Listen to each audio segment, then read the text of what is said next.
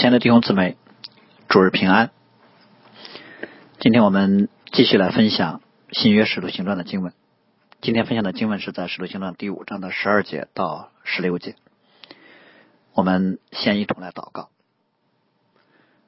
荣耀全能的天赋，我们要在你的宝座前俯伏来敬拜你，因为你的能力高过诸天，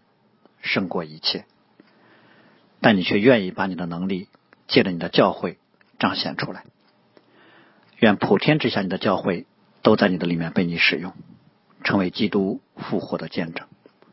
愿荣耀都归给你。奉我主耶稣基督的名，阿门。好，我们今天啊分享的经文呢只有五节啊，这五节经文呢可以看成是。从第一章啊到现在啊，整个新约教会发展的一个总结。从五旬节圣灵降临以后啊，新约教会建立啊，耶路撒冷教会从一开始就在被圣灵持续充满的状态当中啊，一直成长啊，一直成长到啊，我们看到第五章啊，有教会纪律的实践。那实际上呢？我们今天读的这啊这一小段经文呢啊，可以看成是整个使徒行传第一章啊到第七章啊整啊是新约的耶路撒冷教会啊，或者说啊是福音在耶路撒冷的啊工作的一个啊大体的总结啊。这五节经文呢啊，我们可以从四个方面啊来看。那首先呢是神迹骑士，然后是同心合意啊，然后是百姓尊重啊，最后是人数增添。那我们今天呢也就从这四个方面来分享啊这一小段经文。我们可能留意到这五节经文呢，有其中三节经文都提到了神迹骑士，所以给人感觉这段经文好像主要是在讲神迹骑士似的啊，但实际上我们却发现呢。这三节经文的记录啊，却很简略，并没有具体提到说有哪些神迹奇事啊，比如说怎么发生的啊，看见的人都有什么反应等等，这些都没有记。因为这段经文的重心实际上并不是在讲神迹奇事本身，而是在讲圣灵能力的充满和彰显，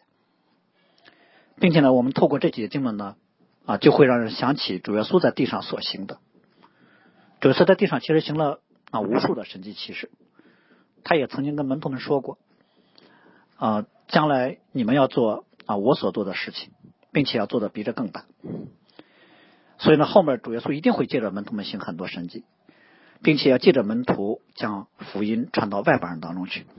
那主耶稣在地上的时候，他主要服侍的啊都是啊犹太人啊，在啊整个犹啊犹太的地区。那么五旬节教会建立之后呢，啊这话。就应验在了使徒们的身上。那让基督从死里复活的能力呢？今天就借着使徒的手，让耶路撒冷的众人看见。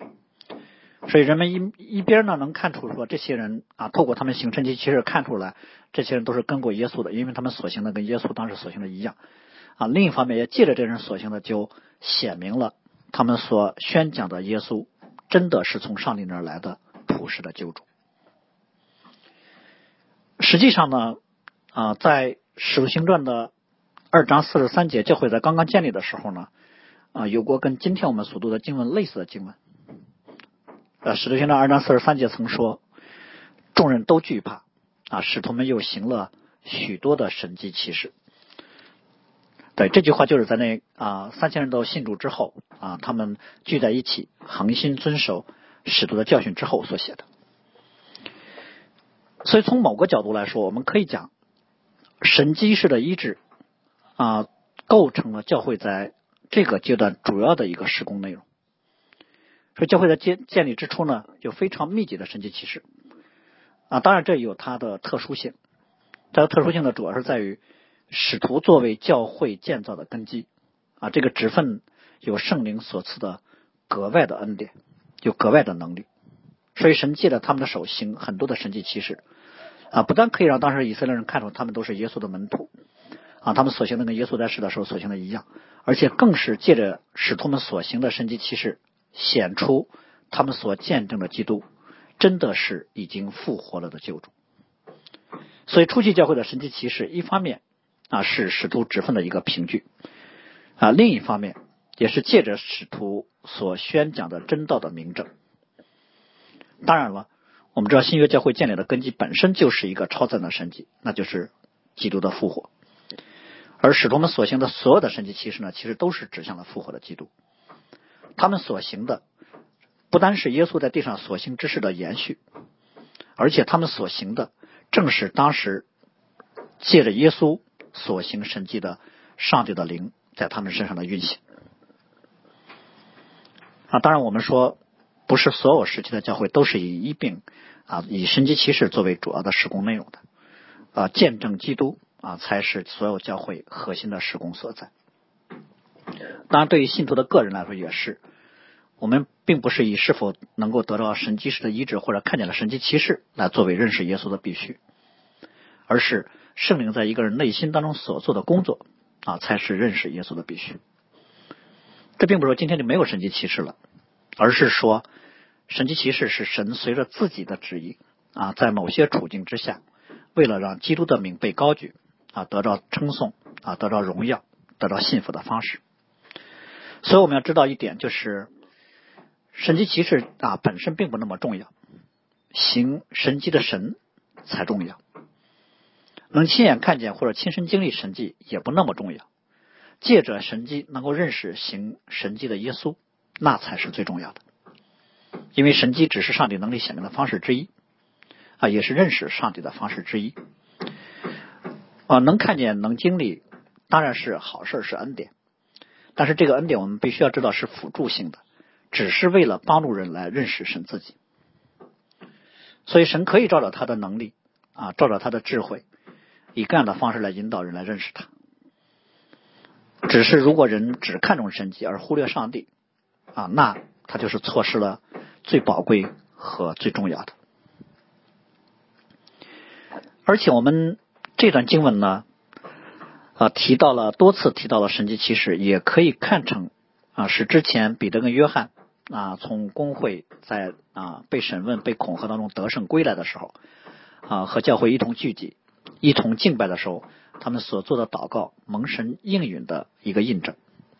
我们可能还记得在使徒行传的四章三十节里面有这样的记载啊，他们在祷告的时候向神说啊，他们恐吓我们，现在求主鉴察。一边叫你的主人啊，叫你的仆人大放胆量啊，讲你的道啊，一一面呢伸出手来来医治疾病，并且使神机骑士因着你圣仆耶稣的名行出来。这样的我们其实可以啊，把从第二章啊一直到第五章啊，在教会当中所发生的几个重要的事情啊，一起看成是今天所分享这段经文的一个背景。啊，哪几件事情呢？就是教会建立之后的凡物公用啊，使徒第一次被逼迫的得胜啊，以及第五章所记录的啊，在亚拿尼亚和撒菲拉身上的啊教会惩戒。我们可以说，钱财、权势和圣洁是教会初建时候所面对的三大挑战。那第一个就是我们刚才所提到的凡物公用啊，其实。五旬节那一天有三千人信主。啊，其中有很多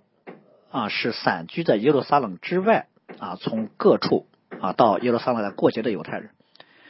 啊，他们可能一生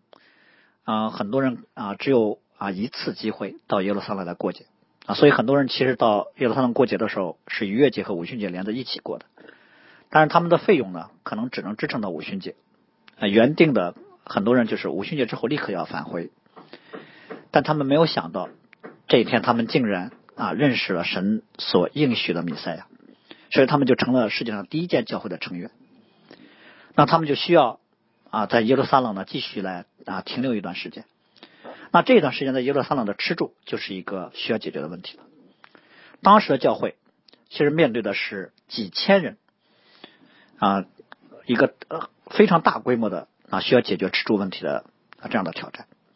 这个问题如果解决的好啊，教会的见证啊就是一个很正面的；解决的不好啊，教会的见证可能就是一个负面的。当然，我们说神可以像过去一样啊，在旧约啊旷野时期那样啊，从天降马呢啊，也可以再次用类似主耶稣在世的时候五饼二鱼啊来啊解决吃饭问题的这种方式。但是我们却看到，解决问题的方式竟然是圣灵充满在很多弟兄姊妹的生命当中，他们愿意把自己的房产都卖掉，然后把钱拿来放在使徒的面前，来解决很多人吃饭的问题。当然，这个问题啊，这个解决问题的方式虽然让人很惊奇，但是理性上你是可以理解的。那毕竟是拿了钱过来，让大家啊用这个钱啊去买吃的。实际上，这个方式从某个意义上来讲，比天降马呢、五饼二鱼等神迹的方式更加具有影响力，更加具有见证性，因为这是人心里面发生的神迹。啊，第二个挑战就是他们面对犹太的工会啊，面对杀害主耶稣的这群官长啊，他们也被带到了啊。审问的面前，那使徒们会以怎样的心态和方式来面对这些犹太人呢？那彼得和约翰他们啊，在面对啊这些啊撒都该人啊和法利赛人的时候，他们从容的应对和他们的勇气啊，就是耶路撒冷教会对于外在逼迫和恐吓的得胜。那第三个事件就是上一周啊小贝啊牧师所分。啊，所分享的关于啊教会内的纪律处分的事件，从某个角度来说，啊纪律的事件对教会的挑战超过了前面两个，因为罪在教会内的腐蚀是对于教会真正具有拆毁性的挑战，而我们却看见在这三件事情之上，耶路撒冷教会都靠着圣灵的能力啊得以站立啊，他们是以慷慨的奉献、舍命的心智和严厉的惩戒。啊，胜过了这些挑战啊！尤其是对于亚拿尼亚和撒维拉犯罪的惩戒，圣灵超然的能力显出了让人惧怕的一面，也显出了圣灵能够胜过仇敌隐秘工作的能力。前面两个得胜的事件啊，圣灵的能力显明的时候是让人欢欣鼓舞的，而第三个得胜的事件啊，惩戒当中的圣灵的能力是令人敬畏的。神的灵鉴察人的肺腑心肠。一切被造在他面前都是赤裸敞开的，所以我们看到圣灵的能力可以是医治啊，也可以是死亡，但无论如何都是他的得胜。所以圣灵可以赐爱心胜过缺乏，赐勇气可以胜过逼迫，也可以赐权柄和洞察胜过罪恶。所以今天啊，这五节经文对于整个教会兴旺的概括啊，放在这三个教会得胜的事件之后，就我们看到，当教会当中的罪被除去之后。教会就可以继续被圣灵充满，继续被圣灵使用，成为医治和拯救的管道。然后我们来看这段经文当中所提到的第二个词语，就是同心合一。对于耶路撒冷教会来说，他们被圣灵充满，除了可以行很多神迹奇事之外，另一个很重要的特征就是同心合一。我们知道，合一其实是所有的团体啊，不单单是教会，都要面对的一个最为基本、最为常见的挑战。因为罪人罪人的本性呢，啊，基本特点就是自我中心，因此呢，彼此辖制和纷争啊，在有人的地方就是不可避免的。我们前面提到过耶路撒冷教会啊初建的时候所面对的饮食的需要、工会的逼迫、七红圣灵这三个问题，都可以看成是对于合一潜在的影响。比如饮食的问题如果解决不好啊，不单是啊让教会。在建筑上受到很大的负面影响，而且还会影响弟兄姊妹彼此的关系啊。至少后面在饮食的分配上就引发了怨言和不和。逼迫的问题同样，如果这个时候有惧怕的弟兄姊妹埋怨使徒啊，你们不够有智慧，明知道工会会干涉，还故意在那么靠近圣殿的地方传福音啊，你们不但给自己招致了灾祸，可能会连累教会等等。如果处理不好的话，教会可能就会因此有分裂和彼此远离的倾向。啊，在奉献上的谎言和虚伪，更是对于教会的合一带来极大的危害。这个事情如果不处理的话，教会里面将不再是在基督里面彼此的坦诚相待，而是各自像罪人一样的尔虞我诈。但是我们看到的却是圣灵啊，虽然有如此严厉的惩戒啊，但是教会里的合一却没有被破坏，没有人对使徒有质疑和埋怨，也没有人说上帝太严厉了啊，使徒毫无怜悯。等等，从此我们就看到一件事儿，就是合一其实是圣灵所赐的，合一是圣灵的工作。我们在教会当中呢，只需要去竭力保守圣灵所赐合而为一的心就可以了。所以，虽然这个时候啊，教会里的众人呢都是刚刚信主的啊，他们的属灵生命也不是说就没有问题啊啊，更不是说已经成熟了或完全了。但是我们却看到，因为圣灵的充满，他们身上有圣灵所赐格外的恩典的保守和能力，所以他们就能够明白上帝的心意，并且愿意彼此顺服、彼此合一。其实不单单是当初的耶路撒冷教会啊，其实我们今天的啊教会，包括我们个人啊，都有类似的经历。比如刚信主的时候，我们都是心里火热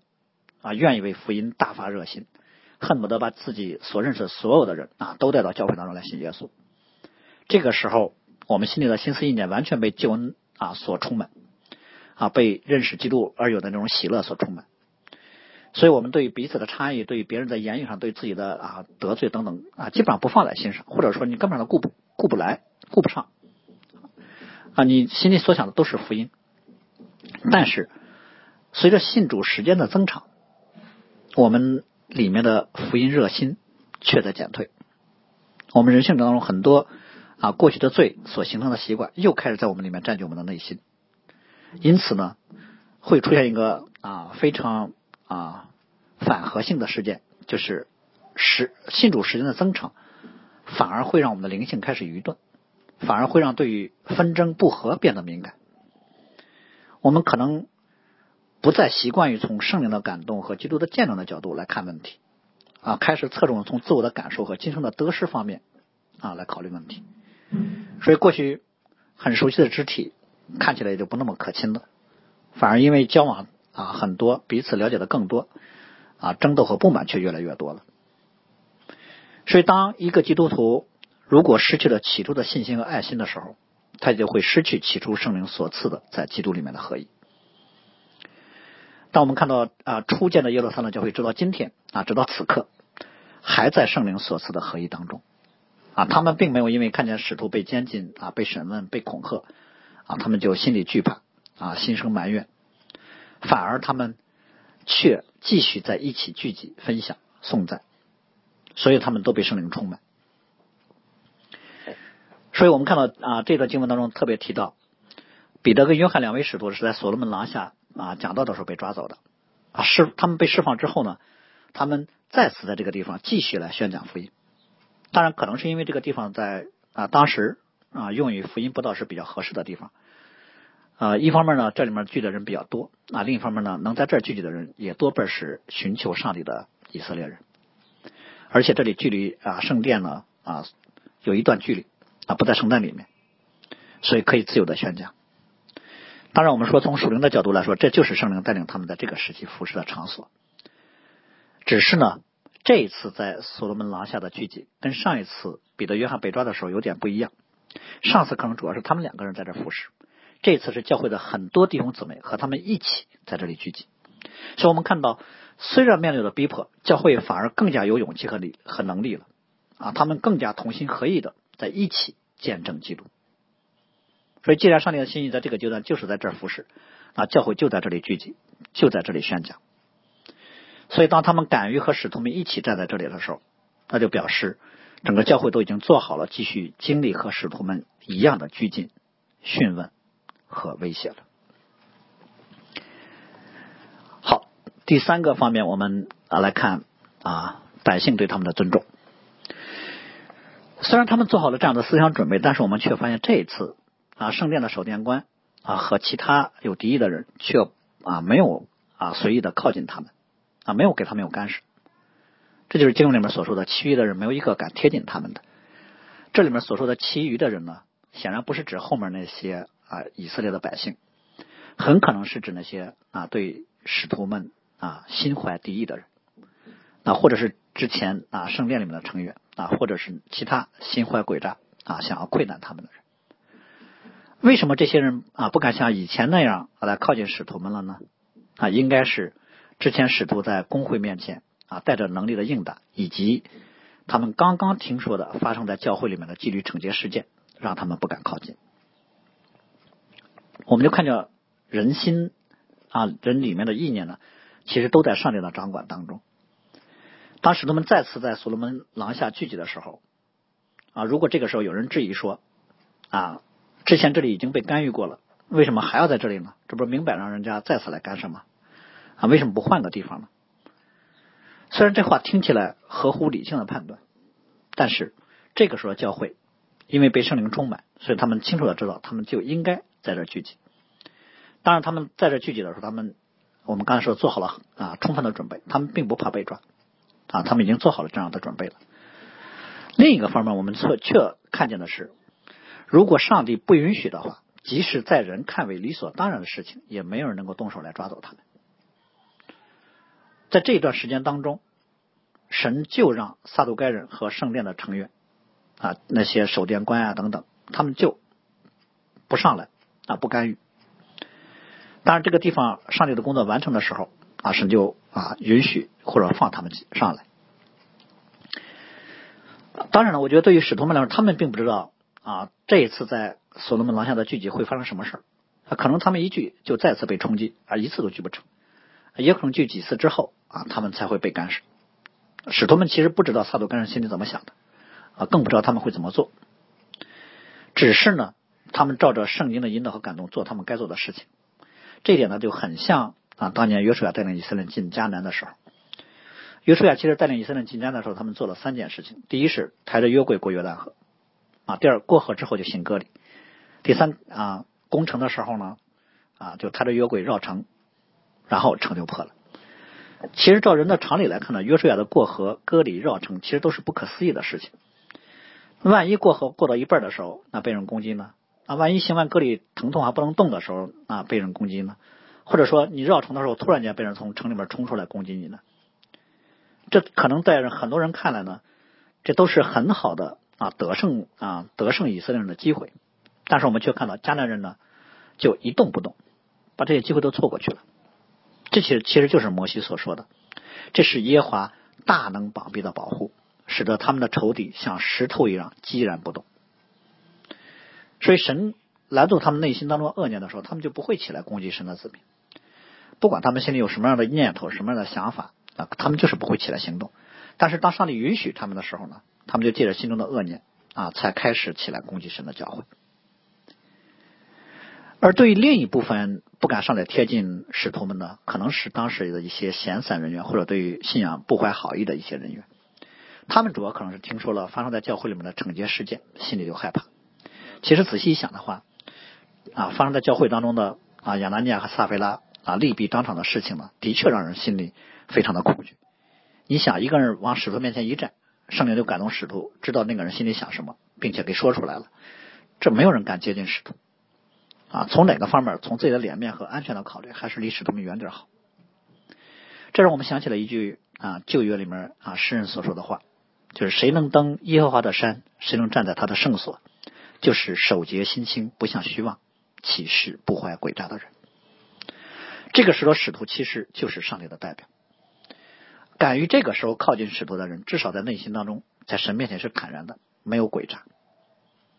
教会的圣洁的见证，就以这样的方式就显明出来了。当然，我们也可以知道，那些心怀诡诈的人，其实并不真的相信啊和敬畏神。虽然他们都是以色列人，他们可能也在圣殿里面献祭。因为他们如果真的信神的话，他们就知道，他们心里的恶念不管在哪，神都知道。他们在自个儿家里面心存恶念的时候，神也知道；他们在圣殿里面，神也知道。但他们却以为说，靠近使徒的时候，神才检查他们的内心啊，离使使徒远点神就看不见他们心里的恶念了。这就可以知道，他们心里面并不真敬畏神。他们躲避其实是一种自欺欺人。但是呢，啊，神在以色列当中。啊，依然有为自己的名所存留的很多自己的百姓。虽然当时对于以色列整体来说，信耶稣的人啊占的比例并不多啊，但是依然有很多的犹太人是蒙上帝的拣选和恩待的。所以，当他们看到使徒所行的神迹奇事，所听到使徒们所讲的啊关于基督的真理之后，圣灵就在这些真正寻求的以色列人心里面工作，让他们来认识耶稣。得到永生的应许，所以联系到啊前面所说的主借使徒的手是在民间行了很多神迹奇事。那个民间其实就是指啊普通的耶路撒冷的那些民众们啊，主要是为了对比说使徒们所行的神迹奇事啊，主要啊是对于那些啊神所拣选啊神有恩待的人来来的，而对于那些怀有敌意的工会的成员啊，自认为是啊犹太人的领袖的那些权贵们啊，这些神迹奇事就没有行在他们的面前。因为神奇骑士和福音真理的宣讲一样，都是上帝恩典的领导。如果你看见了神奇骑士，或者你听见了福音，没有做出相应的悔改和归信的回应，那这恩典，那对于这些刚硬的人就是审判了。但是对于信的人来说，这就是他们生命当中最为宝贵的拯救恩典领导了。好，第四点，我们来看啊，信主的人越发的增添。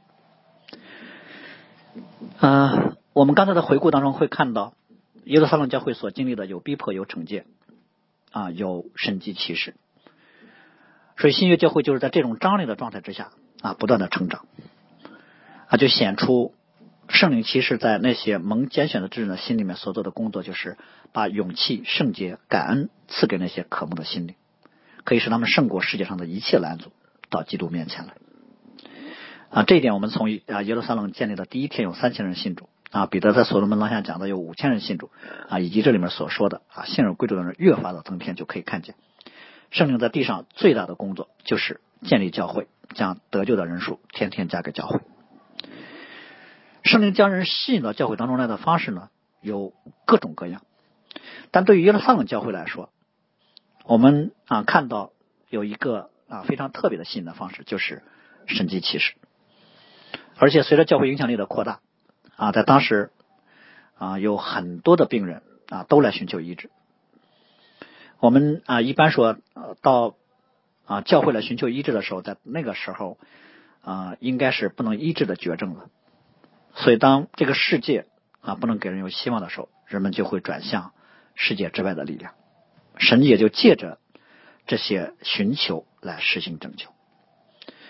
啊，这里特别提到了一种啊很特殊的。啊，来寻求医治的情况啊，就是有些渴望被医治的病患呢，他们连使徒的面都啊不去见，或者说啊就都见不着啊，他们就把那些得病的人抬到了使徒常走的街上，可能选好了一个时辰和位置，这样的话，等使徒经过的时候呢，正好使徒们的影子就可以照在病人身上，他们以为呢，这样病人就能得了医治。当然，这一段经文里面并没有说啊，这种做法是不真得了医治啊。我我个人更愿意倾向说，即使是这种非正常的做法啊，也蒙了上帝的恩典，得了医治。那就像后面使徒保罗在以弗所所经历的啊神迹奇事一样啊，有人从保罗的身上拿手巾啊，或者拿他的围裙放在病人身上，病就退了，恶鬼也出去了。啊，这种啊靠影子啊来得医治的方式，可能基于当时的一种啊求医治的传统，嗯。这种方法，嗯，明显带着迷信或者是异教信仰的色彩。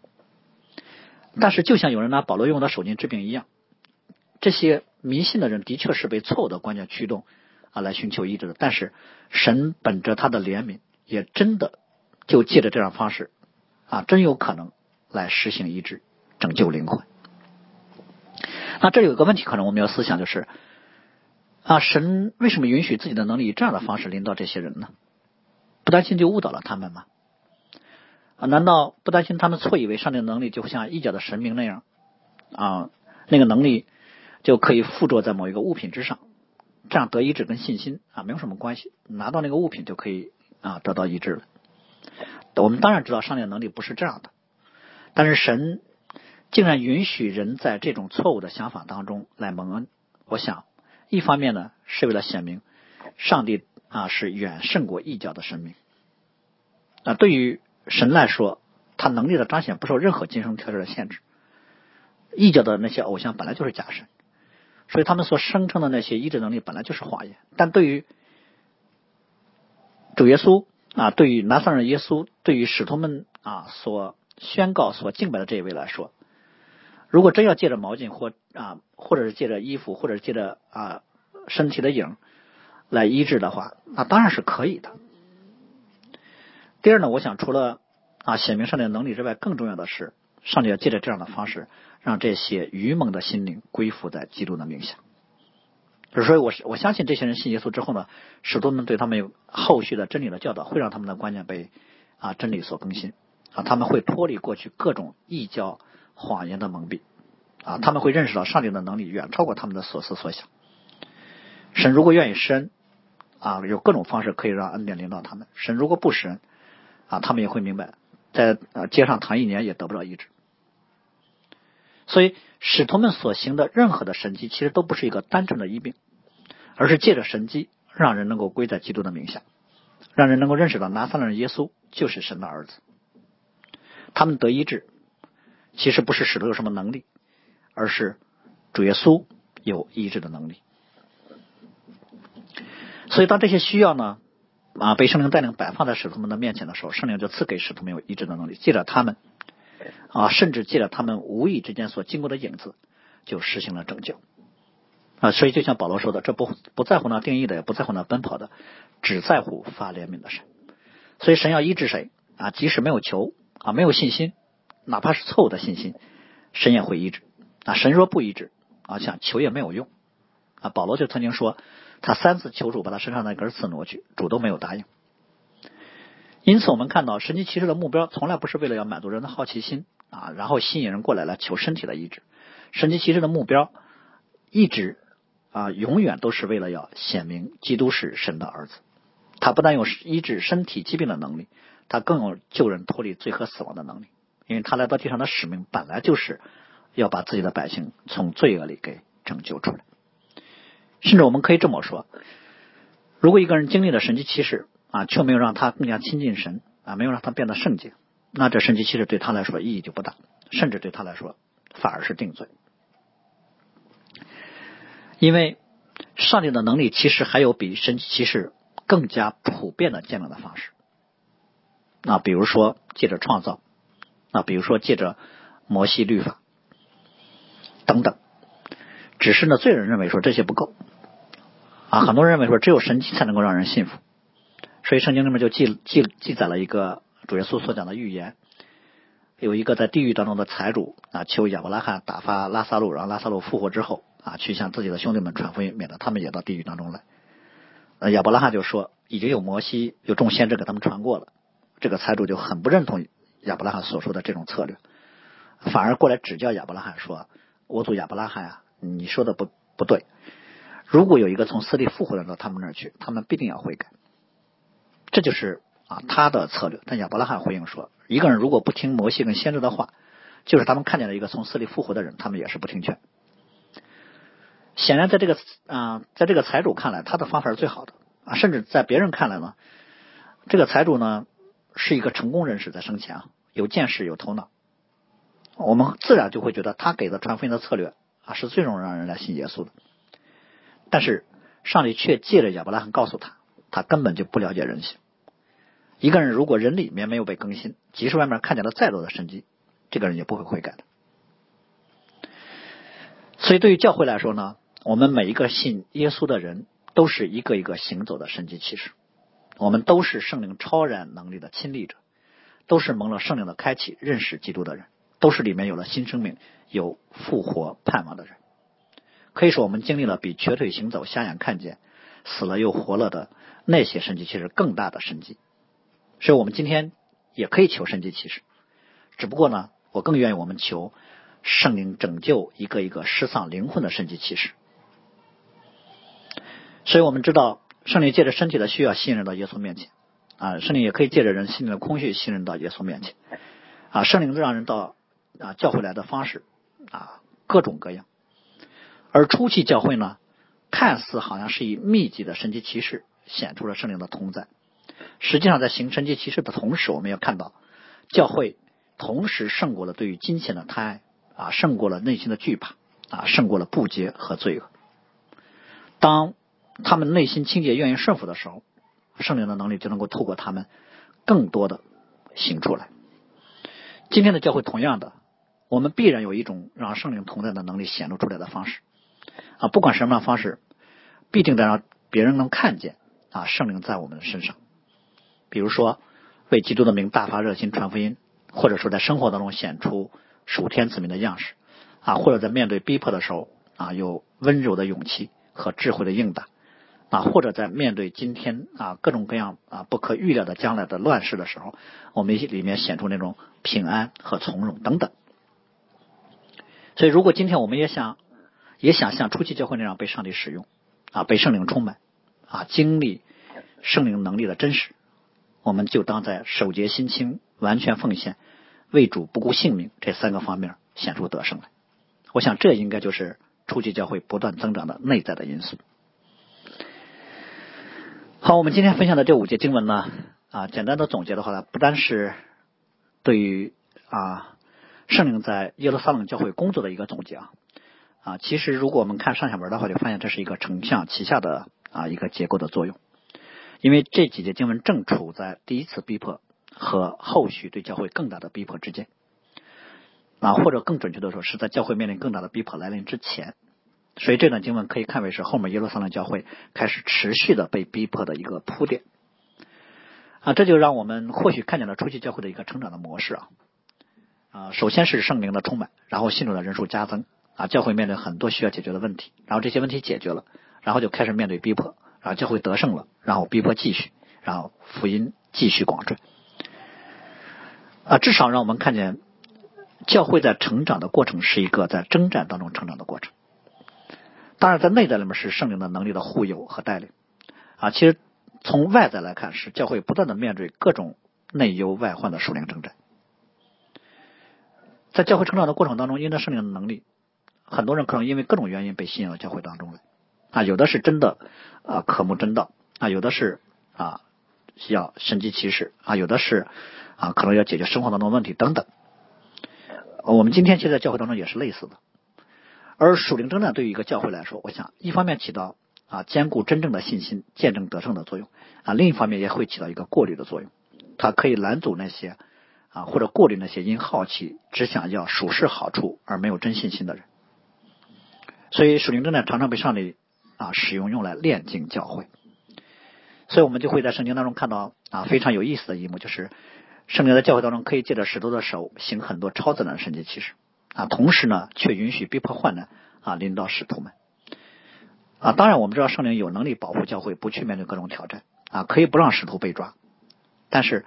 圣灵也可以允许使徒被抓，然后再以神迹奇事的能力啊，把使徒们从监狱当中给放出来。比如说后面彼得就曾经有这种神奇的被救出。但是同时我们更要看到的是，上帝也允许自己的仆人有被杀殉道的荣耀。比如说斯蒂凡就被犹太人给打死了，雅各就被希律给杀了。所以圣灵能力的运行在神迹奇事的方面，其实并没有一个固定的模式啊，不是说基督徒生病只要一祷告必定得医治啊，不是说基督徒一定不会被抓不会被打啊。也并不是说啊，即使被抓了啊，上帝一定会以神奇的方式来解救等等。但是圣灵运行的时候，不管是我们有没有属世的平安啊，不管有没有神迹，其实有一个共同的特点，那就是圣灵在我们生命当中运行，一定是见证复活的基督。好，这段经文的最后呢，啊，我们看到特别提到说，有很多从耶路撒冷之外的人来寻求医治。这就表明教会的影响力这个时候已经传到了耶路撒冷啊城外的啊四周了。这就说明福音这个时候已经超出了耶路撒冷这个城市了啊，就暗示了下面福音要向更远的地方去扩展了。我想这就让我们想起了主耶稣升天以前对对门徒们所说的话：“圣灵降临在你们身上，你们就必得到能力，并要在耶路撒冷、犹太全地和撒玛利亚直到地极做我的见证。”愿今天上帝的教会都被圣灵所充满，成为复活基督的见证。我们一起来祷告。是的，主啊，唯有你是万王之王，万主之主。你不单是万有的主宰，你也是普天之下唯一的拯救。你将你的灵赐给你的教会，让我们里面有复活。能力的运行，使我们在地上的时候就能够活出天上子民的样式。虽然我们常常啊在软弱当中，但你的能力和恩典却能够胜过我们。愿